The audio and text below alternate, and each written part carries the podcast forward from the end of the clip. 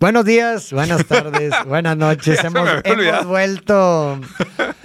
Su podcast favorito de análisis de canciones, Farid y Diego. ¿Sí es Farid y Diego Diego Farid? No, No, Farid y Farid Diego, Farid Diego, es ¿cómo, correcto. cómo? Claro, güey. Pues bueno, qué gusto volver Ya a grabar nuevamente. Seguramente vamos a sorprender a mucha gente con este retorno, Sí, sin aviso, sí. sorpresa. De hecho, hay que, digo, yo sé que no hemos, o sea, este video va a salir mucho, o sea, en alguna semana o algo así. Sí. Pero creo que es buena idea porque no lo hemos planeado. No hay que decirle nada a la gente, o sea. Ah, estaría que- cool. O sea, que literalmente De que, salga ¿cómo, y de que, oye, nuevo episodio, ¿sabes? De que- Sí, sí estaría de huevos. este- bueno, ah, Y mucha sí, gente sí. lo ha pedido, ¿eh? O sea, es de las cosas que, por ejemplo, cuando hago lunes de preguntas, no, no pasa un lunes sin que alguien me diga de que, güey, ¿qué pedo con el análisis de canciones? Israel, un gran amigo de Venezuela, que por cierto, saludos a Irra y felicidades porque se acaba de comprometer y cumpleaños el 20 de febrero y probablemente voy a ir a visitarlo. Pero Irra, güey, me había dicho de que, dude, o sea, lo que haces con Farid es de mis podcasts favoritos. y la neta creo que sí, o sea, mucha gente lo tenía como algo, como algo muy precioso. Es que es algo único, creo. O sea, creo que es único en su tipo. Algo tenemos, algo tenemos, Faro. Eh, bueno, o sea, me refiero al formato, el análisis de canciones y cotorrear, o sea, creo que es, es único, ¿no? Y pues bueno, qué bueno que a la gente le guste, la verdad. Claro. O sea, de hecho, ahorita aparte va a ser interesante ver nuestra evolución, porque llevamos como un año del último episodio. Sí. Y la verdad, yo creo que sí he mejorado mucho en, en- en el análisis así de textos, porque lo he hecho, bueno, en la maestría tengo, lo hago por ejemplo con películas y Claro. lo, lo he, lo he desarrollado bastante. Y también con literatura, que son dos clases distintas que tengo. Entonces creo que mi músculo analítico ha tal vez mejorado. Ya la gente juzgará si sí o si no. Pero bueno, es, es una buena forma de ponerlo en práctica y ver si realmente hay algo que, Pues no, que ha no- mejorado. no ¿no? tengo prácticamente ninguna duda de lo que dice Farid sea cierto, porque he platicado de manera informal y se ve que sí, que sí, que sí has avanzado muchísimo. Y voy a poner un titán de análisis sobre la mesa, Faro. A ver. Voy a proponer que analicemos la canción, que es una obra de arte instantánea. Ok. Instantánea, el momento que se lanzó, sí es Ok. obra de arte. Ojitos lindos del, del buen Benito, de señor Bad Bunny, güey. ¿Qué Ah, te de parece? Bad Bunny. Sí. Órale, ok, muy bien. Yo no Aprovechando. la he escuchado. O sea, yo, yo la verdad, para serte sincero, me, Sí. me agarras de bote pronto. Yo no la he escuchado. Ok. Eh, no sé. O sea, me va a sorprender. Es una gran canción. Va a ser un estímulo primario de. Sí, una respuesta orgánica, real, Sí, exactamente. no O sea, sesgada. Está bien, o sea, me, va, a- me va a llegar sin ningún tipo de, de, de anticip- digo, de, de algo predispuesto. Entonces va a estar interesante. Algo, algo tiene Bad Bunny, ¿eh? Y digo, y la verdad, o sea, para la gente que tiende a ponerse como en una, en una torre de marfil y juzgar hacia abajo los géneros musicales que considera como de clase baja o lo que sea, no existe tal cosa, amigos, como alta cultura y baja cultura. Hay que, si, si estas cosas son realmente parte de la voz popular y reflejan un interés popular, es que algo dicen. Es que Correcto, algo, correcto. algo hay en la letra, Algo por captura. más que su vocabulario sea vulgar, callejero, slang o interpretación o pocho, mocho, quebrado, mixto, lo que sea, algo hay por lo cual mucha gente resuena con esta canción. 100%. Y con muchas otras del estilo, ¿verdad? Bueno, entonces déjame lo busco como Ojitos Lindos. Ojitos ¿verdad? Lindos, del De señor Ba- Bad Bunny. De Bad Bunny. Y dice y Bomba Estéreo. Ah, sí, la versión con. Bomba Estéreo está aún mejor. Es la misma letra, pero Ah, es como un remix que hicieron con Bomba Estéreo que está muy chingón. Ok, va. Pues bueno, dina- misma dinámica de siempre. Esta vez, si quieres, yo, yo empiezo Ajá. y me paro y discutimos, ¿no? Va, perfecto. Va, entonces empieza. Hace mucho tiempo le hago caso al corazón y pasan los días, los meses pensando en tu olor. Ha llegado el tiempo para usar la razón antes que sea tarde y sin querer me parta en dos. ¿Continúo? O... Yo creo que sí. Dale una más.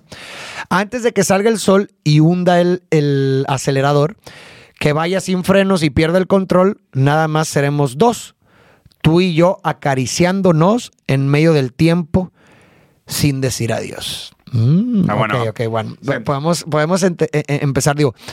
Primero, hace mucho tiempo le hago caso al corazón y pasan los días, los meses pensando en dolor. Ha llegado el tiempo para usar la razón antes que sea tarde y sin querer me parte en dos. Ok, ese, ese primer estrofa yo lo veo mucho como, pues, esta típica dialéctic- dialéctica en, uh, en- en- del, del amor entre, entre lo que escapa lo razón, la razón y, Sí. y, y lo racional, ¿no? Como que muchas veces uno puede llegar a hacer actos impulsivos, ¿no? En nombre de- del enamoramiento, lo que tú quieras, y, y poco piensa, y luego finalmente eso a veces termina, pues teniendo consecuen- consecuencias dolorosas para la persona. Es lo que yo entiendo, ¿no? Como, Como que ha llegado el tiempo para usar la razón, es decir, para Sí. tratar de razonar todo esto antes de que sea tarde y sin querer me parten dos.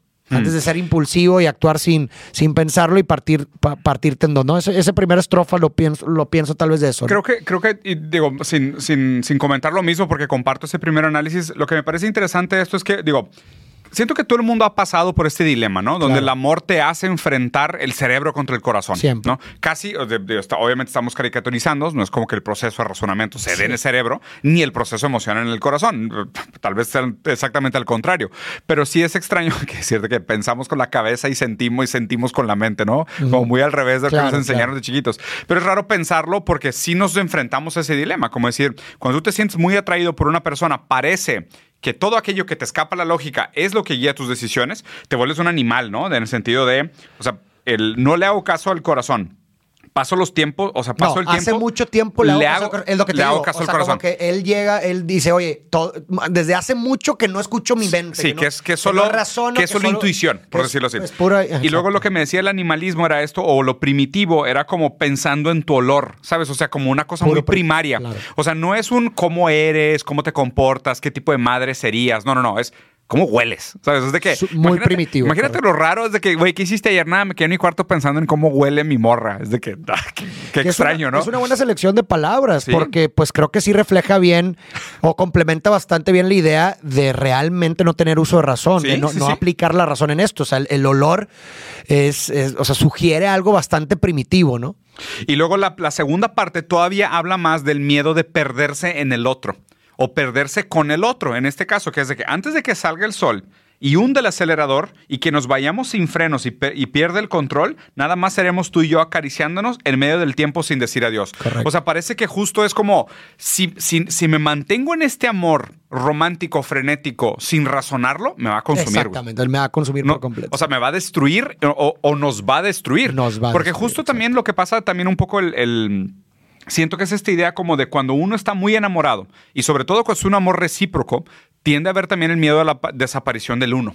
Ujú, ujú. ¿Sabes? Como decir, pues estoy tan enamorado de esta persona y esta persona me lo retribuye, pues hay, hay un riesgo de que yo desaparezca. O sea, de que nos fusionemos, que pasa mucho, que cuando una Claro, pareja pasa mucho tiempo juntos totalmente. empiezan a aparecer. Hay un sentimiento de unidad. derapa- desaparece la unidad, ¿no? Entonces, aquí parece como de que, ay, cabrón, pues es justo esto, ¿no? Como resistirme a esta fusión con el otro y a este eh, Y y ser me- llevado por el Y- corazón. Y, y, sabes, me, me gusta mucho este verso. Dice, nada más seremos dos, tú y yo acariciándonos.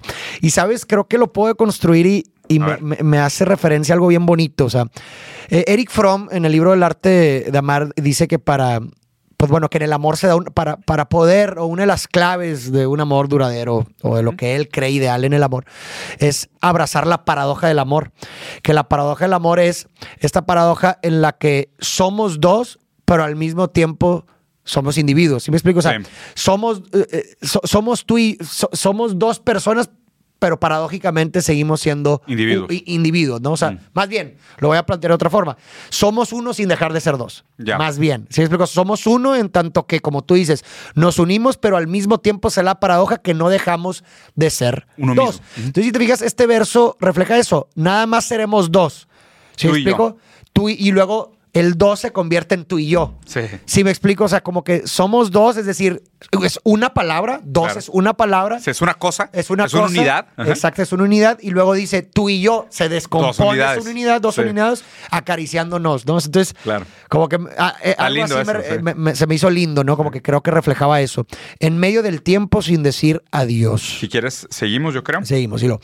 Y solo mírame, so- y solo mírame con esos ojitos lindos, que con eso yo estoy bien. Hoy he vuelto a nacer. Bueno, pues volvemos del reconocimiento del otro. Mírame, quiero Claro. que me veas. Dame un lugar en el mundo. Dame un lugar en el mundo, exactamente. Y luego he vuelto a nacer. Y dice, hace tiempo que no agarro a nadie de la mano, hace tiempo que no envío buenos días, te amo. Nada más quiero hacer una, un detalle aquí. En esta parte es cuando empieza a cantar Benito, porque la, la primera parte la canta una mujer. Ok. Y aquí esta segunda parte hace tiempo, no agarro a nadie de la mano, aquí empieza a cantar Bad Bunny. Ok. Y está interesante porque justo, o sea, parece que sí hay como un tipo de conversación. Por lo menos como están las dos voces, parece que existiera un tipo de conversación en- entre los dos. Pero si quieres, analice entonces, ¿qué- o quieres continuar antes de... de Digo, algo que hace estrofa? particular de esta parte es como que, ¿e- ¿esto es un coro o algo así o no? Sí, Ah, el hace tiempo que no agarro es, es un coro. desde el... Y solo mírame. Ah, ok, ok, ok. Entonces se repite lo de hace tiempo que no agarró nadie la mano y así, ¿o no? No, es solo el eh, y solo mírame. Ah, ya te ese es, entendí. ese es el corito. coro. Bueno, algo que se me hace particular, sí, nomás de estos dos versitos, es como, como que muy, muy enfocado en lo que yo doy, que se me hace interesante. O sea, es decir, hace tiempo que yo no agarro a nadie la mano. Hace tiempo que Que- yo no envío un mensaje de buenos días, te amo. Claro. Que es interesante y creo que es y, y creo que refleja una de las, una de las esencias de amor. Es decir, pudo haber dicho "Ah, hace tiempo que nadie me agarra de la mano o hace Claro. tiempo que no recibo un mensaje de te Claro, amo. claro. Pero eso está enfocado en algo que nomás estoy como necesitado, que bastante narcisista de que estoy Sí. aquí por lo que yo recibo. Para recibir afecto. Pero parece ser como una persona que, que, que tiene todo esto que quiere compartir, que se me hace uno de los fundamentos del amor, ¿no? El- el- el- lo, lo que tú das al otro, ¿no? Entonces eso, eso se me hace interesante y luego continúo, ¿no? Sí. Pero tú me tienes enredado, me envolví, iba por mi camino y me perdí. Y lo dice, ah, mi mirada cambió cuando tus ojos vi.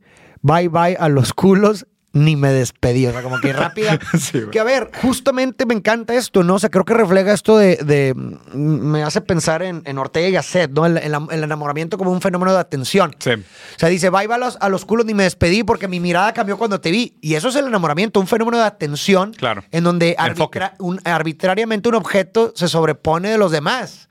Y, por eso dice, oye, ni, ni siquiera me di cuenta, de todo lo más me despedí y mi mirada se orientó hacia ti, ¿no? Ese fenómeno de atención. Y aparte, y, y otra cosa que me encanta de eso es el hecho de. O sea, estamos en el género del reggaetón.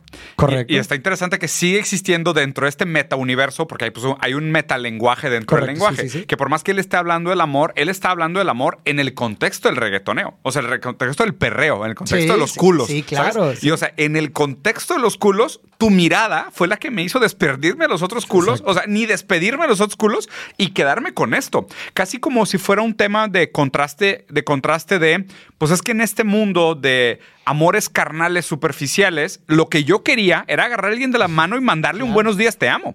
¿Sabes? O sea, lo que, lo, que para, lo que para él significa realmente el enamoramiento, este fenómeno del enfoque es, pues en este mar de nalgas, en este mar de perreo, pues no hay nada de lo que yo quiera. Lo que yo quisiera, era- yo creo que ya era eso. Los ojitos lindos, agarrarte de la mano, buenos días, te amo. O sea, por eso esta canción se me hace bien bonita justo por lo que presenta como contraste del contexto. De, o sea, obviamente un reggaetonero exitoso que tiene muchas canciones de que sí son perreo tal cual, pero que, pero que exista este espacio para la cursilería del amor, Sí. ¿sabes? Aún en el perreo. Eso, fue, eso es lo que se me hace como Sí, muy bonito, güey. sí. ¿Y qué más te iba a decir? ¿A que Ah, y también me recuerda la frase de Sisek, ¿no? El amor como algo violento. Como una caída. Como, como algo violento en tanto que lo mismo, ¿no? O sea, eh, eh, eh, el amor aniquila a todo lo demás, ¿no? Ah, sí. Arbitrariamente, Sí, sí, sí. volvemos a lo mismo, este fenómeno de atención arbitrariamente escoge, insisto, arbitrariamente un objeto sobre los demás y lo que hace con los demás es precisamente bye bye, al- bye, bye me los- despido, bye, bye vámonos. los culos. Llégale. Ajá. Sí, ¿no? Entonces eso también me, me recuerda. Bueno, continúa. Yo no te busqué. Dale porque está larguilla. Sí, yo no te busqué. No. Y lo chocamos en el trayecto. Con tu alma es la que yo conecto. Tranquila, no tiene que ser perfecto. No. Aquí no existe el pecado y equivocarse es bonito. Los errores son placeres, igual que tus besitos. Y la la otra otra vez. el coro. Bueno, ahí podemos saltarnos el coro. Creo que ahí podemos uh, buscar, ¿no? Digo, Sí. parar. Yo no te busqué, chocamos en el trayecto y luego con tu alma es lo que yo conecto. Y esto me recuerda, digo, pienso como como eh, eh, eh, esta, esta idea de Plotino, no sé si has escuchado sobre esta jerarquía de belleza, ¿no? Que Mm. habla como que la belleza superior es la del alma porque finalmente eh, el alma perdura con el tiempo y, y- y- y lo físico no. Sí. Entonces, como que ah, dice, con tu alma es la que yo conecto, tranquila, no tiene que ser perfe- perfecto. Y entiende que pues tu ser, lo que tú eres, tu personalidad, pues, pues bueno, eh, quitando las idealizaciones, pues sabe que puede, puede tener defectos, creo yo, ¿no? Claro. Y, y el amor en sí no tiene que ser, o la relación en sí no tiene que ser perfecta, sino pues creo que una relación en donde, las incompa- en donde la incompatibilidad sea lo más compatible posible, ¿no? Sí. A mí, a mí me recordó un poco esta idea lacaniana de que el amor es como un eclipse de dos faltas que se encuentran, ¿no? De yo no te busqué, chocamos. O sea, yo, yo no te busqué. O sea, casi como si hubo ese impasse, hubo ese momento de, de- de chocamos en un trayecto, de tú tenías tu vida, yo tenía mi vida y chocamos, ¿no? Eh, Después cuando habla de que esto no tiene que ser perfecto, aquí no existe el pecado y equivocarse es bonito, y los errores son placeres igual que todos sus besitos. Hay dos cosas. Primero es que existe como esta idea de lo que sucede a cuatro paredes, ¿no? Como esta confidencialidad del amor, de lo que sucede entre dos personas enamoradas y lo que se dice, ¿no? Pues, o sea, por ejemplo, en un acto sexual entre dos adultos conscientes y que permitan que el otro eh, cumpla sus deseos o funja sus deseos, todo se vale. O sea, si una persona es sadomasoquista, pero su pareja le parece y está dispuesta a, pues no es pecado, ¿sabes? O sea, es como que es casi como decir las normas de la sociedad que de fuera de nuestro amor. O sea, aquí nosotros vamos a tener nuestra propia lógica, nuestros diez mandamientos, lo que está bien y lo que está mal, lo que se permite y no se permite. Lo que me parece interesante es como él dice, los errores son placeres igual que todos tus besitos. Pero los besitos en este caso son placeres o errores. Errores. O, las dos. O las dos. qué curioso. A, lo mejor y nos está quizás dando información de que a lo mejor se trata de un amor prohibido, tal vez. Puede ser, claro. De que pues tiene este aspecto de pecado, tiene este aspecto de prohibido, ¿no? Justo, y fíjate lo raro, y también es una idea de Cise, que raro que salga dos veces en el mismo Digo, no, porque es un cabrón que habla mucho sobre el tema, ¿no? Pero justo Cise decía que eh, que antiguamente cuando tú ibas a terapia y platicar sobre tu vida, tu vida íntima, platicabas con el terapeuta y que no, pues es que sabes que es que tengo un amante y el terapeuta diría, güey, ¿qué pedo? ¿Qué te pasa, güey? ¿Qué problema tienes con la, con la relación? ¿Y qué problema tienes con comprometerte? Busca ayuda y no sé qué. Y ahorita no. Ahorita si vas a terapia y dices, no, pues yo soy 100% monógamo. Es de que, güey, ¿qué te pasa? ¿Por qué, güey? ¿Por qué esa fijación con objeto? Pinche vato extraño, ¿sacas? Entonces es casi como si en el mundo del perreo, querer un amor bonito es lo perverso.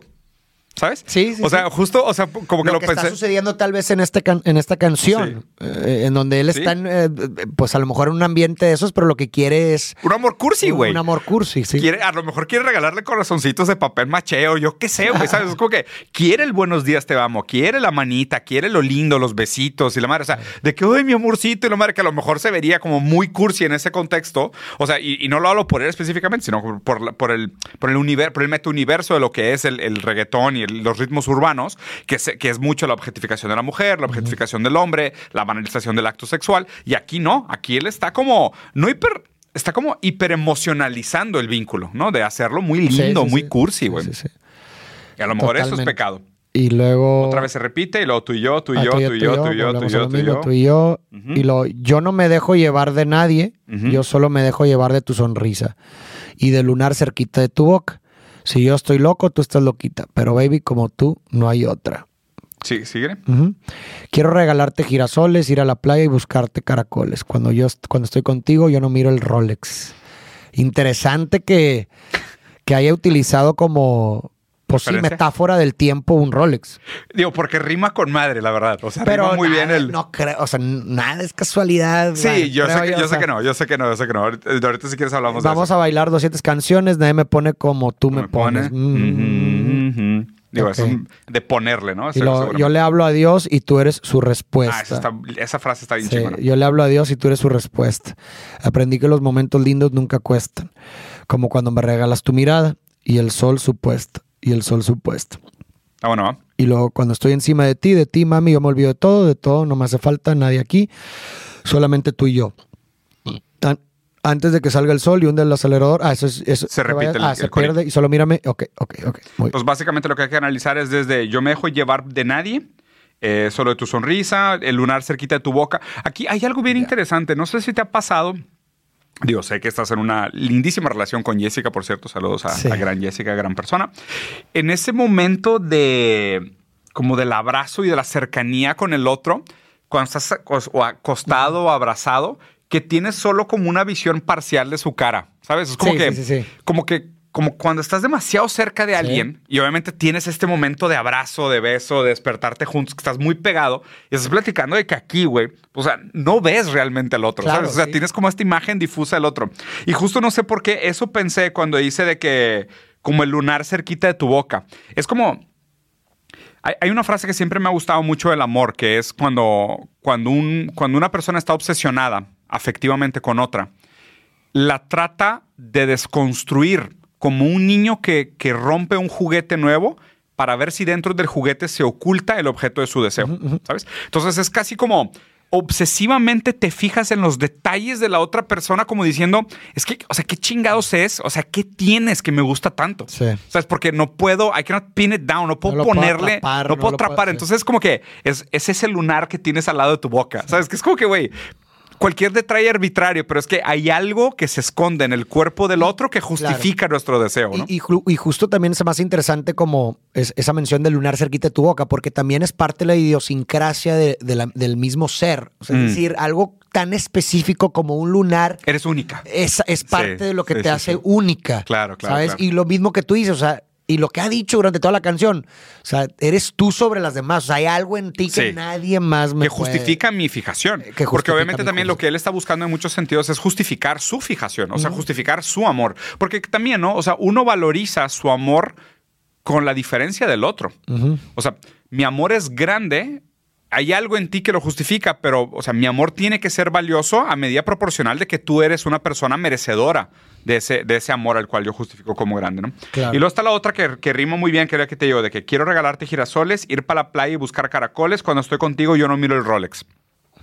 Que ahí hay Oles, Ole, Olex, ¿no? Claro, digo, ahí hay algo interesante, ver, ¿no? o sea, como que, y, y volvemos a lo mismo de lo que habíamos hablado del, del amor como un acto fundamentalmente de dar. Y justamente lo tengo muy presente porque acabo de terminar un análisis de Interestelar. Ah. Y ya ves que hay una frase bellísima en, en la película esta que dice que el amor es lo único que, que podemos Trasciende el tiempo y el espacio. Trasciende el tiempo y el espacio. Y para mí, una de las interpretaciones del- de la película en sí es precisamente el amor como, el- como fuerza o como Sí. motor de que. de- de atravesar todo el universo en para salvar a su hija, en este caso Cooper, Mm. y, y- y a la humanidad. O sea, el amor finalmente fue lo que Fue el motor. los hizo literalmente atravesar el universo para salvar a la humanidad. Entonces, como que aquí veo algo muy similar en el sentido de- del amor como esa fuerza motora. Mm. Dice, quiero, o sea, él está enamorado y ama profundamente a esta persona y por lo tanto quiere regalar, quiere regalarle girasoles, quiere ir a la playa y buscar, o sea, esa, esa fuerza motora es lo que lo empuja a hacer prácticamente todos y que, Sí. y, y que a lo mejor también tiene que ver con el mensaje que está tratando de dar, o sea, Sí. y eso es lo raro, o sea, como que a veces dice, él, al- él- él- él al inicio dice, me he dejado mucho llevar por el, por el corazón, es momento de poner la razón. Pero el amor es algo que escapa a la razón, me explico. O sea, Claro, finalmente eh, a veces sí hay, a veces hay circunstancias en las que debemos de hacer lo que se siente correcto, ¿verdad? O sea, lo que, y eso, y eso a lo mejor es para, para, en esa analogía de corazón-razón, a lo mejor aquello que se siente correcto va con el corazón, si así lo quieres ver. Y a veces, a veces es preciso hacer las cosas que se sienten Sí, no está mal. bien, ¿no? O sea, sí, o sea, es, es, es extraño porque aún aquello que ya racionalizaste, pues probablemente ya tomaste una decisión. O sea, ya tienes, ya tienes una predisposición muy grande a hacer A o B, aún antes de ser capaz de racionalizarlo. Racionalizar las emociones no fundamentalmente las cambia. Te puede llevar a un punto de ruptura donde decides actuar o no sobre tus sentimientos, Claro. pero los sentimientos probablemente ya están definidos. Claro, totalmente. Entonces, como que no, no es tanto decir, no voy a definir lo que siento, voy a decir, voy a definir si actuar o no sobre lo que siento, pero lo que sientes ya estaba. Exactamente. Lo que, lo que sí me interesante es, es esto de cuando estoy contigo, yo no miro el Rolex. Y en la siguiente estrofa dice: Yo le hablo a Dios y tú eres mi respuesta. Aprendí que los momentos lindos nunca cuestan.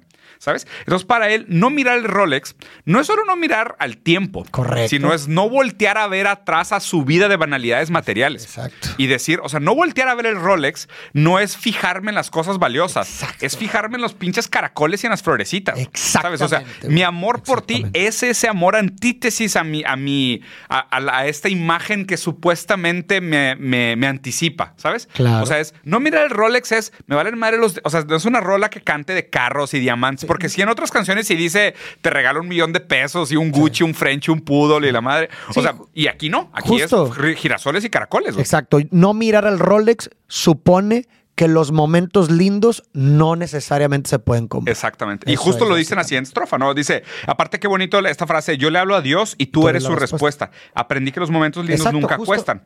Como cuando tú me regalas tu mirada y el sol supuesta. Son dos cosas que no controlas. Y que no, y que Y no que no necesitas cuestan. dinero. Sí, claro. No cuestan. El, el sol se va a poner todos los días. Exacto. Pero hay días en los que estás enamorado, donde la puesta del sol es la cosa más hermosa del mundo, güey. O sea, la puesta del sol no ha cambiado. El que cambia es el significado que tú le das como observador. Por eso te digo, por eso te dije, el Rolex no está puesto ahí por nomás Por- porque sí, rima. sí, sí, sí. ¿verdad? Sí, o sea, rima Eh, con madre, rima pero con es verdad madre, que pero sí. no- pero claro ver, que tiene que ver con eso. Y además... Aunque él haya puesto solo por rima, significa más que claro. solo la rima.